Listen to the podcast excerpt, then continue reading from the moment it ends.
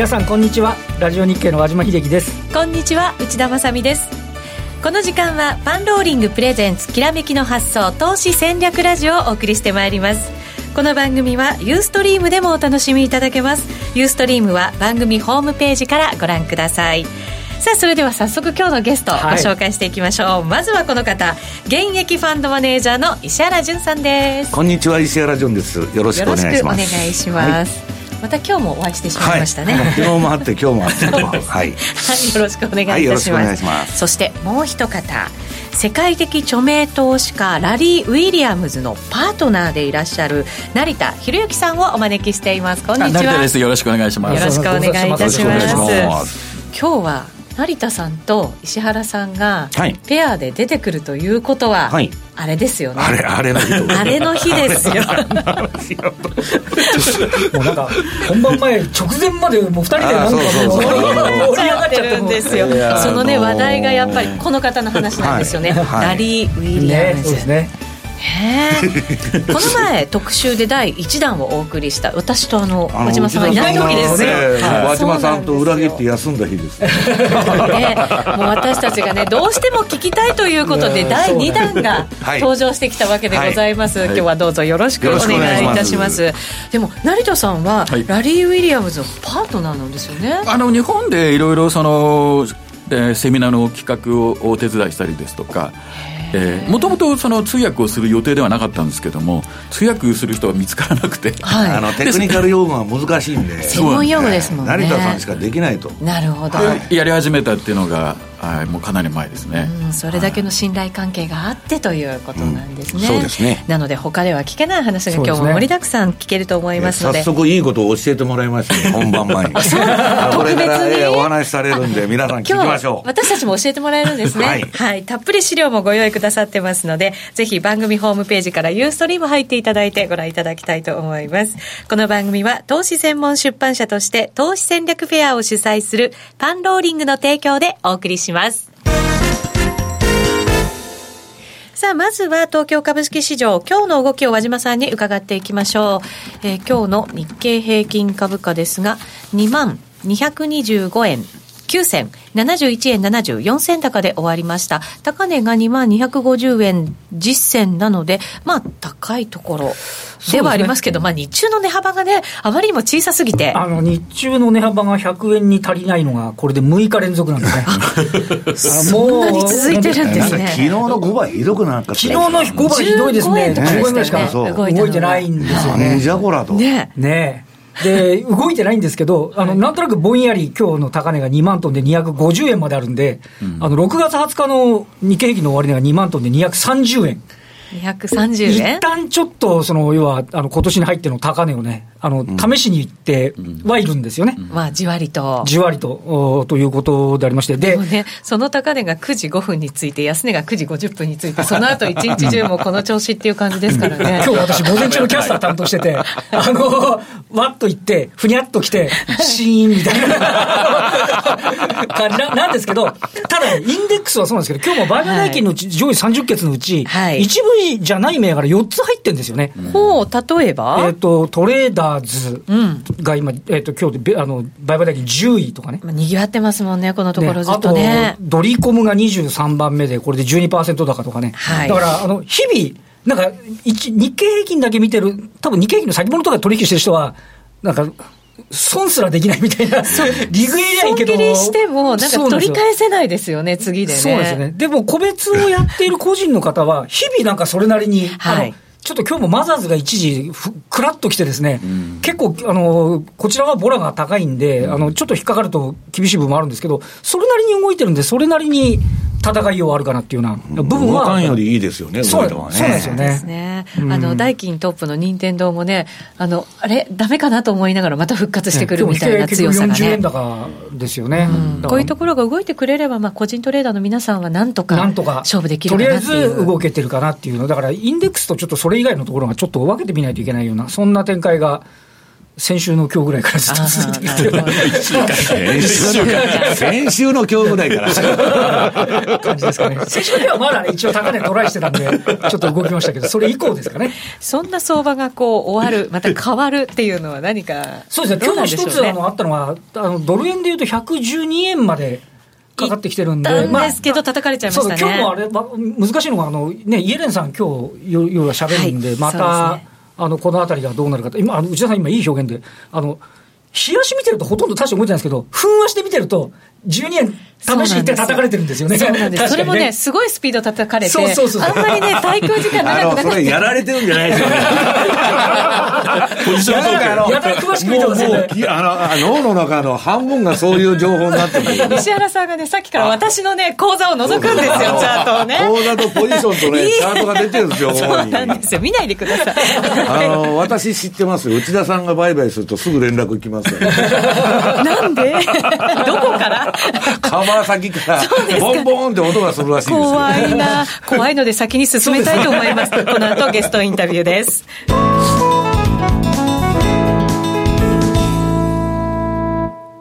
さあ、それでは改めまして今日お招きしているゲストですが、石原淳さんと成田博之さんです。改めてどうぞよろしくお願いいたします。よろしくお願いします。お願いします。ラリー・ウィリアムズ特集第2弾でございます。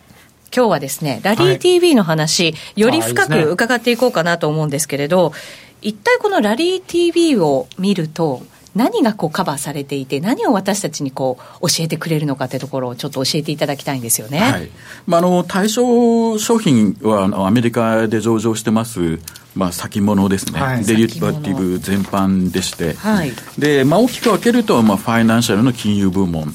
それとあのコマコモディティーズの商品と、まあ、大きく分けるとこの2分野ですけど、はい、一応対象にしてるのはすべてなものですから、はい、あの主に、えー、株価指数、えー、金、原油、えー、それと通貨ですかね。うん。まあ、を、まあ、ほぼカバーするんですけども、はい、それ以外にもやっぱり商品なんかでは大豆ですとか、はい、まあ、あの、あまあ、今でこそもうもうカバーしなくなりましたけど、その赤身豚だとかですね、キャトルだ、キャタル、キャトルですね、牛、はい。はい、こういうとこも一応カバーしたりとかですね。ありとあらゆるものそうなんですね、まあ、あのチャンスがあればということと、はい、まあ、赤身豚、脂身豚もあるんですか？昔あの、霜降りとかね、あるかもしれない。キリがない。ビーホックのことを赤身豚って言ってですね。ポークベリーっていう昔ありまして、はい、えー、あの、豚バラですね、うん、はい、今もやってないですけど、いろいろ。一応あるんですよ、ね日本だとね、なんかこう、少ないじゃないですか、そういう扱われてる商品っていう、ね、あっても流動性に乏しかったりしますよね、そうですね、まあ、もちろんだだんだん取引量は減ってるんですけども。まあ、あの、ある程度取引があって、まあ、トレードができるものであれば、うん、えー、まあ、今週、この2、3週間は、あの、キャトル、まあ、牛とかですね、はい、まあ、話題にしてたりとか。へえ、それ面白いですね。ね。石原さん、ファンドとかだと、もう50以上とかのその金融商品を持ってっていう、はい、そういう投資されるわけじゃないですか。はい、だからこそ、やっぱりそういうの必要だったりするんですね。だから私もね、そんなすべての市場目が届かないし、詳しいあれないんで、私はね、あの、ラリー TV っていうのは銘柄選択に使ってるんです。で、彼がそのピックアップしてきた銘柄見て、ただし、やり方は、私のやり方でトレードするんです。チャートとかね、分析は。はい、当然、ラリーのその言ってることも参考にしながら、タイミングを測るんですけど、その際に週足から5分足まで見て、あ環境が揃ったら行こうと、はい、いうことになるわけですね、うん、石原さんのでもトレードもなくてはならないものの一つということになるわけですよね。いやいや、あの、私は私のやり方しかできませんので。ですけどね。あるんですけどね。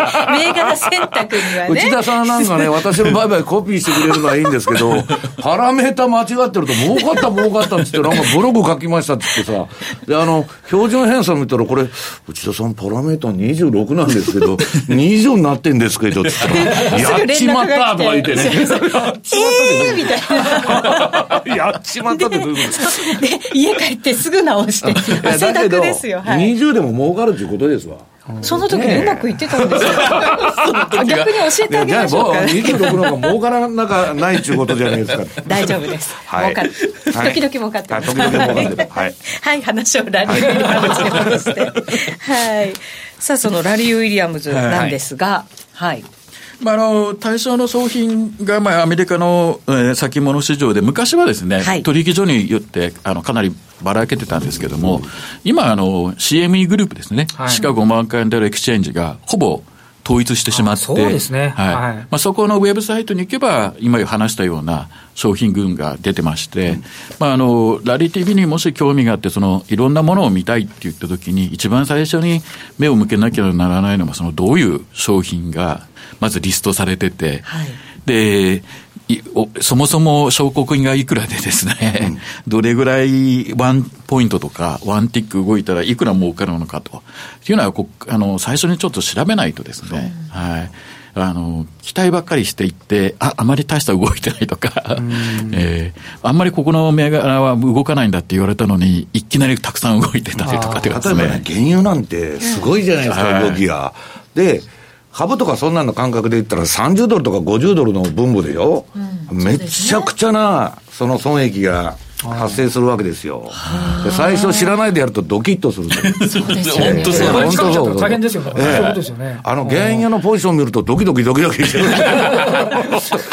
で、向こうのブローカーと取引すると手帳をくれるんですよ。はい。でね、そのうんぬん。で、昔はね、減引き減渡しもあって、私、あの、私は90年代の初めに入った時、そんなことも何にも知らなくてね、うん、ファーストノーティスデーが来たと。はい、なんだそれはと思って、下手したらね、えー、金を減引きして押し付けられて、どこにそんなもん双方を持ってるんだと。そういうね、こともあったんです、本当にね。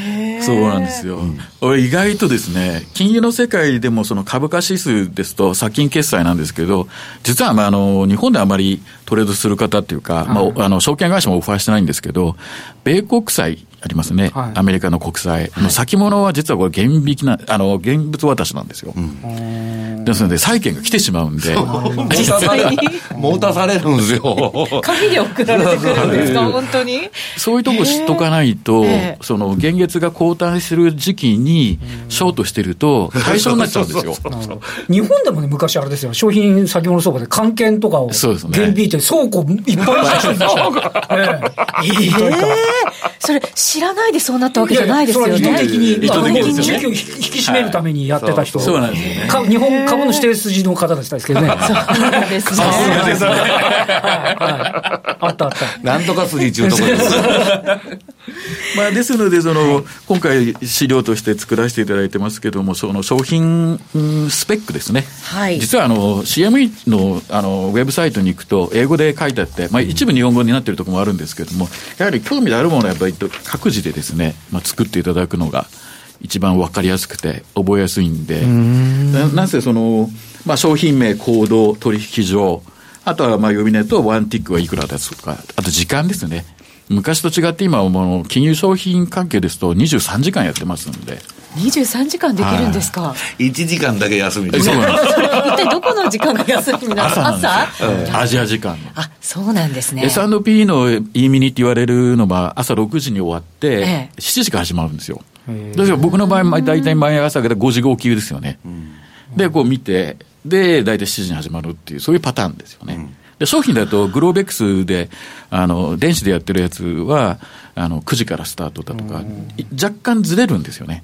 そういうところもやっぱり覚えておかなきゃならないですし、はい、このアジア時間っていうのがですね、CME グループのデータを見ても、近年ものすごい取引量が増えるんですよ。そうなんですか、はい、アジア時間が多いんですね。あのトランプ大統領がその当選確定されたのもアジア時間ですし、あそうですね、グリグジットの時もそうでしたし、ね、なんかもうイベント明けのね、まあ、特に月曜日とかね、もういつもやられるんですよ、ね、そうそうそう、いつもやられてる。いつもやられてるんですか。ちょっとまずいですね。そうですよね。反省しないといけないんですけど、そうなんですそういうのもちょっとまとめておかなきゃならないっていうのがあります。はい。はい、これをじゃあ、スペック表で自分で分かりやすいようにしっかりと、えー、まとめておくっていうことが、また取引の間違いを防ぐことになるわけなんですね。あとあの、証拠金の変動もしますので、はい、これはやっぱり、レベルが変わるとね。そうなんですよ。はい、変わるんですか、変わります。はい。まあ、あの、ボラタリティが高まると証拠金が自動的にアップしていくんですけど、もうポジション持っているときに、そのノーティスがないので、そのエクスポージャーが多くなっちゃうんですよね。そういうのを知っとかないと それまずいんですよ、やっぱり。意外とこう。単純に言うと、先物のスパン証拠金が上下するみたいな、そんなイメージでいいわけですかね。はい、一方、その今、和島さんおっしゃったそのスパンという CME が得意としているそのリスク管理がありまして、例えば原油と、えー、カナダドル、両立てすると、いきなり証拠金がぐっと下がるんですよ。えー、相関性があるんですね、うん、なるほど、はい、例えばカナダショートして原油ロングするじゃないですか、そうすると、あの証拠金がぐっと下がります。で、これがヘッジファンドが。なるほど、なるほど。そんなめちゃくちゃなことにはならないそうなんです。裏技的なことではないんですよね。裏技裏技でなんか潜りみたいな裏技って。そんなもんはないんです。取引所でやってるんですから。そうですよね。すごいお得な情報 世界に簡単なシカゴ市場でやってるんですから。そうです。裏技なんじゃない あまりにもね、知らないことが多すぎて、頭にハテナハテナがね。これがヘッジファンドの連中が非常に気にするのは、資金の効率を良くするために、シカゴのこの先物を使うっていう理由なんですよね。なるほど。はい、証拠金下がるんで、持ち金の、まあ、利用価値が高まるんで、もうちょいいけるって話ですね。はい、でそういうところにも目を向けていただいてるんで、ある意味それを知っておかないと、はい、違うところで動きがあって、あれ？っていうことがやっぱ起きてしまうんですよね。まあ、そうですよね、はい、理解するのでも、すごい大変そうですね。いや、いやまあ、そんなことないですよ。あの、毎日自分の損益表表見てたら絶対気づきますから。絶対気づきますから。そうですね。意外と見てない人が多くてですね。見てない人は、あの、ちょっと私の講座見なくていいんですよ。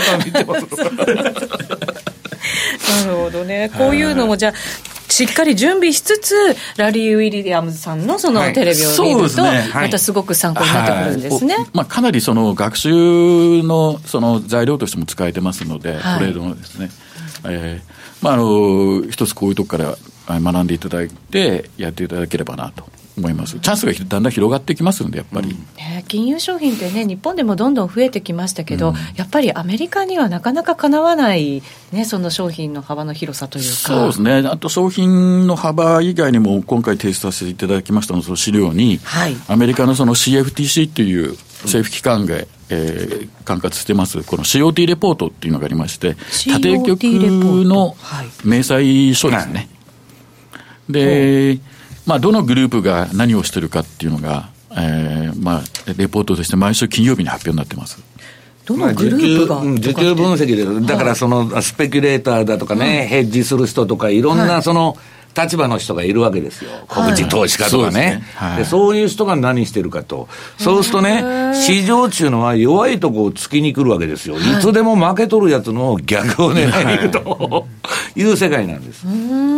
あの日本とかだと、その株の世界だと、外国人投資家がこれだけとか、個人投資家がこれだけ売ってたとか、そういうざっくりしたものが出てくるじゃないですか、そういうんじゃなくて、もっともっとなんかこう、細かいグループ分けされたところで、い、ろんなデータが出てくるってことなんですかそうなんですよ、このグループ分けっていうのが非常に重要でして、はい。まあ、の時給を反映しているそのコマーシャルズって言われるのは、もともと相場で儲けるっていうよりも、ヘッジに使うんですね。例えば生産者がね、いて、その自分どこがまあ生産してて、それのヘッジに使うとかね。はい、そういうのが、そうなんですコマーシャルズ。はい。はい。で、ノンコマーシャルズっていうのは、はい、まあ、投機、まあ、悪く言えば、博打でやってますと、必ず買い戻しますという人たちなんですよ。へえ、そういうところまで細かく出るんですね。ところが裏技がありましてね、そこだけ。裏技ですか？あのー、ノンコマーシャルのはずの私がコマーシャルに入ってたりするんですよね。はいあの、申請するとね、いや、ヘッジするんだと。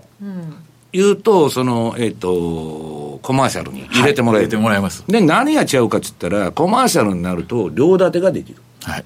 それだけが違う。へそうなんです。そういうことにも違いがあるんですね、はい。はい、アメリカで先物口座を開くと、普通は取引口座だけなんですけど、うん、今も石原さんの言ったように、もう希望すれば、ヘッジの口座がもらえるんですよ。うん、で、それはある意味、片方ショートで片方ロングだと、両立てがもうできちゃうんですよね。うんえー、そういうこともできます。はあ、まあ、それがちょっとやっぱり日本と仕組みが違うんですよね。やっぱり違いますね。だから最初、ね、私も入った時慣れてなくて何なんだこれは。いろいろ聞いてて、じゃあ、あの、あの、えっ、ー、と、コマーシャルに入れてくれと。はい。いうことでですね、まあ、ヘッジの口座もらったりしてたんですけど。晴れて。ええ入れて。ええそれはあの、かなり金入れないと持たせてくれませんよ。100万円とか100お金の問題ですか？マネートークスなんですよ、アメリカは。金がものを言うんですから。なるほどね。まあ、どれだけ積んだかは言いませんけど、はい、聞きませんしね。いや、裏金じゃないです。証拠金をたくさん入れないとダメだと。ね、ちゃんとしたお金ですからね、それね。何を言ってるんですか、本当に。まあ、あの投機筋の動きをですね、はい、スペキュレーターの動きを追うその証券会社のアナリストさんとかが非常に日本でも多くて、例えばあの今日あの出してる資料のその、えー、イギリスポンドの、うんやっぱりどうしても皆さんこう見てるのが、その投機筋の動きなんですよ。うん、で投機筋ってやっぱり流れに沿った方向にこうポジションを立てるんで、トレンドに沿って、はい、はい、ポンドが下がってこれば当然投機筋は売ってますんで、はい、売りポジションが立ってくると。で、それを受けるようにヘッジする側がですね、もう買ってるわけですよね。うんうん、で、ポイントは実は、あの、流れを追うのも大事なんですけど、転換点がどこに来るかが、ラリー TV のポイントなんですそれがね、知りたいんですよ。天井が分かって、そこが分かったら。そうラリー TV に入ったら知れますよ。知りたいんです。入ってくださいよ。入らなきゃダメか。えでも入ったらそれ分かるんですか？それはあの事業のバランスっていう意味では、この COT レポートをコマーシャルズとそのスペックのその大口と分けてみると、うんうんポジションのその傾きが極端にこう開いてる時があって、はい、その時、まあ先ほど石原さんがちょっと触れた、スペキュレーターの方たちは市場で利益を追求するんで、ポジションをひっくり返さなきゃいけないんですね。利益を確定するのに。で、それが取り組み高っていうのを見てると変化ができてくるんですよ。未決済の場合、取り組み高が増えてきますんで、で、決済すると減ってくるじゃないですか。で、しかも、コマーシャルズと、その、とあの大口のヘッジファンド数値って言われる連中のあのポジションの傾きが広がってくると、もうそれは転換してきます。はあ、そういうだからこう乖離してる時と近づいてきてる時のそのなんかこう動きで私たちはそこ天井がそうなんですよ。こう読み解けていけるっていうことになるんですね。ところが一般的に公開されてるのはそのファンド筋の動きしか見せないんで。日本の FX でもそうでしょ？投機筋のシカゴのポジションと、そうですね。ドル円いくらと、ね、そうなんですよね。日本はよもっとやばいのはあのリアルタイムであの顧客のポジションとか縦玉とか。これ1週間遅れになってるんですよシカゴは。そんなもん、闘技筋にぶつけられるに決まってるじゃないですか。ね、今現在のポジション開けてたら、何にも相場が分かってないから、そういうことするんですよ。ですから、そういうところで。分析していくツールとしては、もう1960年代からあるデデータで、1960年代から、はい、ずいぶん昔からあるんですね、すね。やっぱりね。はい。まあ、あの使い方としてはあの、2つのグループのその、まあ、ポジションの傾きですよね、うん、あとは取り組み高の推移の変化があれば、うん、まあ、天井とか、まあ、そこが近いと。これがなかなかちょっと皆さんこの流れを追ってあのアナリストの方たちが解説するんで、投機筋が売りが多くなったとかっていう、それは結果なんであって、その先どうなるか教えてくれないんですよ、ね、教えてくれないその現状のそばを説明してるだけと、何の役にも立たない。そうですね、そうか、石原さんがじゃあ強いのは、そういう情報がね。私はそれが弱いから、受給とかね、私苦手なんです、はっきり。あ、そうなんですか。だからラリー TV 入って、成田さんに教えてもらって。なるほど、保管してもらってるわけなんですね。そういうことです。あの、全部できませんので、私、あの、価格しか見てませんせんので、取り組みを教えてもらってると。はい。はい、えまだまだお話を伺いたいところなんですが、番組ではもう少しお時間が足りなくなりそうなので、でねはい、この後のお話はユーストリーム限定配信で、ぜひ皆さんに引き続きご覧いただきたいなと思います。ここでですね、パンローリングからお知らせがあります。パンローリング、あ、お知らせですね。すいません。番組でもおなじみの B コミさんと遠蔵さんの株のデイトレスイングトレードの通信スクールが、まもなく7月から新規スタートとなります。次回開催しばらく後になりそうなので、ぜひこの機会にご検討いただきたいと思います。え番組ホームページからお申し込みいただくことができますので、ぜひ番組ホームページご覧ください。またですね、今後、セミナーが目白押しなんだそうです。まずは石原淳さん。はい。はい、セミナーがあります。石原淳さんと足立真一さんの米国株セミナーが行われます。7月8日、東京で、8月5日は大阪で、参加は無料となります。なぜ今、アメリカ株？いやもう今日もね、あの番組後でやりますけど、このトレードステーションという素晴らしいソフトの、ね、もうスマホでも使ってるんですね。えー、個別株のチャート、まあちょっと紹介するんですけど、はい、まあ初めて日本で、えー、道具ができたと、株の。うん、はい。本当に、ね、えー、儲けるためには道具が必要と。はい。ツールがいると。そのための道具が、いい道具ができたなと。うん、で、それで個別株の分析。まあ、もともインデックスでも何でもいいんですけど、はい、まあ、株式のですね、トレードのやり方。あと、まあ、あの、私はまあ、株っていうのは長期的には暴落した時に買う商品だと。まあ、スイングトレードは日々の別として、その時に買う。極秘銘柄と。極秘銘柄でね、主力の銘柄だ。あの、ファンドが抽出したですね、有料株ばっかりですよ。変なのは買いませんよ、私はボロ株は。だからこそ下げた時にね、しっかり仕込んでおきたいわけです。有料かつ化けそうなやつを。あの抽出したのをまあご紹介するとこれはこのセミナーに行かないと教えてもらえないんですよね。はいぜひ足を運んでいただきたいと思います。7月8日は東京、8月5日が大阪となります。こちらもですね、番組ホームページからお申し込みいただくことができますので、ぜひご参加ください。えー、東京7月8日はですね、私も司会で。内田さんが、えー、そうなんです。ということで、はい。テンション高く頑張りましょう。こっそり銘柄聞いてこっそり銘柄聞いてきて、はい。こっそり聞いてきて。またあの、間違えてましたとか言わないでくださいよ、本当。ティッカーが間違ってましたとか、儲かっちゃったとか言って。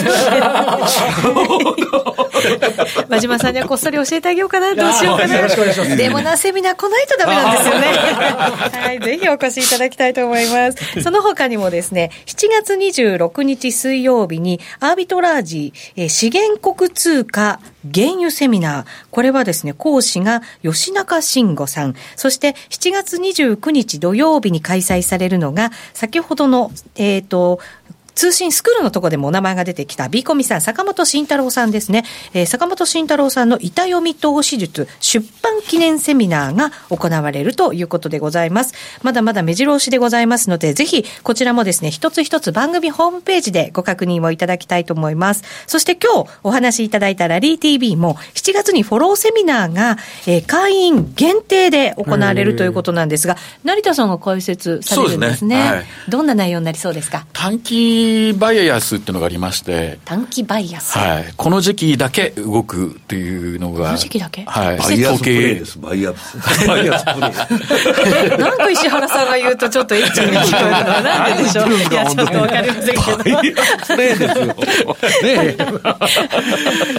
まあ、あの祭日の前ですとか、はい、特徴のあるところで株価が動く傾向って昔から知られてるんですけど、うん。はい、別に株価以外にもありまして、うん、まあ、それについてよくあのラリーがあの、金ですとか原油、まあ、あと債券ですね。はい。えー、と、あと株価指数のついてよく説明するんですけど、やっぱりちょっと理解がされなかったりするもんですから、まあ、そこのフォローアップを今回やろうかなと。なるほど、なるほど、はい、ぜひこちらもご参加いただきたいなと思います。6月も最終週となりましたので、7月からの入会の方が成田さんおすすめですかね、もうね。まあそうですね。はい、もうあと何日しかないん今